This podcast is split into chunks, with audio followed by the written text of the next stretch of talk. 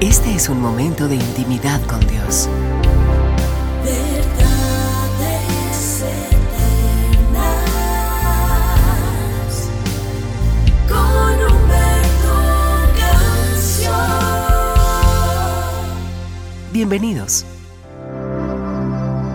Hola, ¿qué tal preciosa familia de verdades eternas? Doy gracias a Dios por el privilegio de poder compartir con todos ustedes una vez más. Hay una palabra en el libro de Hebreos en el capítulo 11, en el verso 32, que enseña, ¿y qué más digo? Porque el tiempo me faltaría contando de Gedeón, de Barak, de Sansón, de Jefté, de David, así como de Samuel y de los profetas.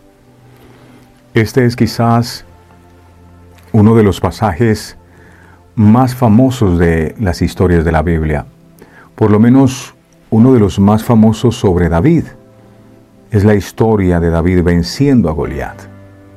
Pero nos vamos a enfocar en la fe que mostró David durante esta situación.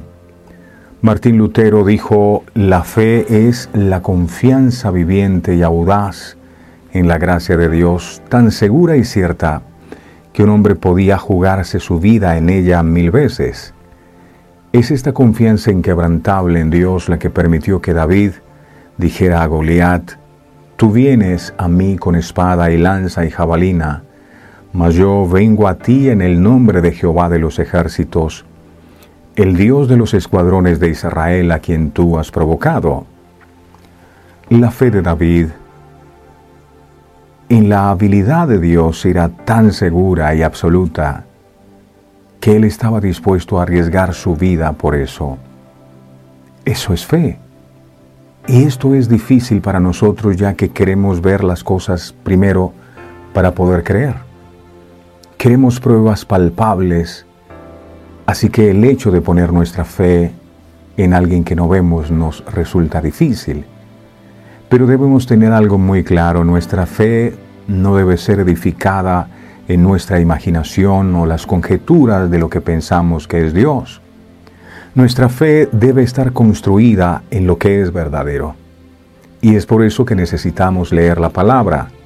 Nuestras Biblias son un testimonio escrito del poder y la fidelidad de Dios.